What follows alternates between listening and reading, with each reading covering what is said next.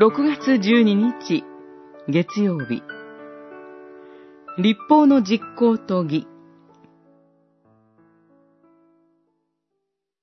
なぜなら、立法を実行することによっては、誰一人、神の前で義とされないからです。立法によっては、罪の自覚しか生じないのです。ローマの信徒への手紙、三章二十節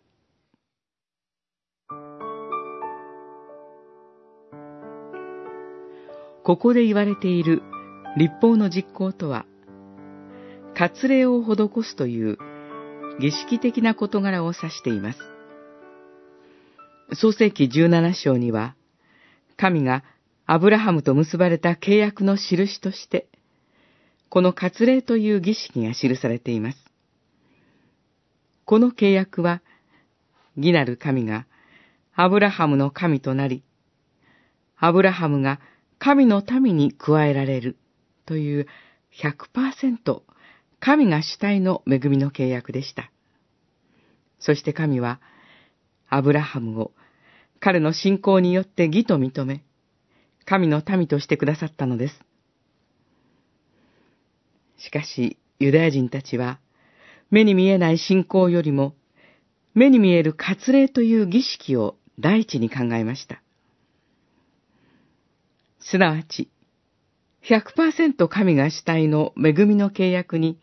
自分たちの儀式や良い行いを介入させたのです。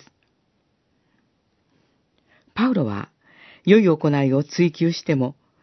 結局はそれを完全に実行できない自分の虚しさ、すなわち、罪の自覚だけを見出すのだと語ります。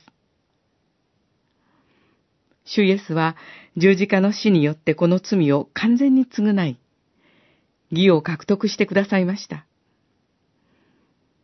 私たちは、主イエスを信じることによって義とされ、神の前に正しいものとされています。その主イエスと共に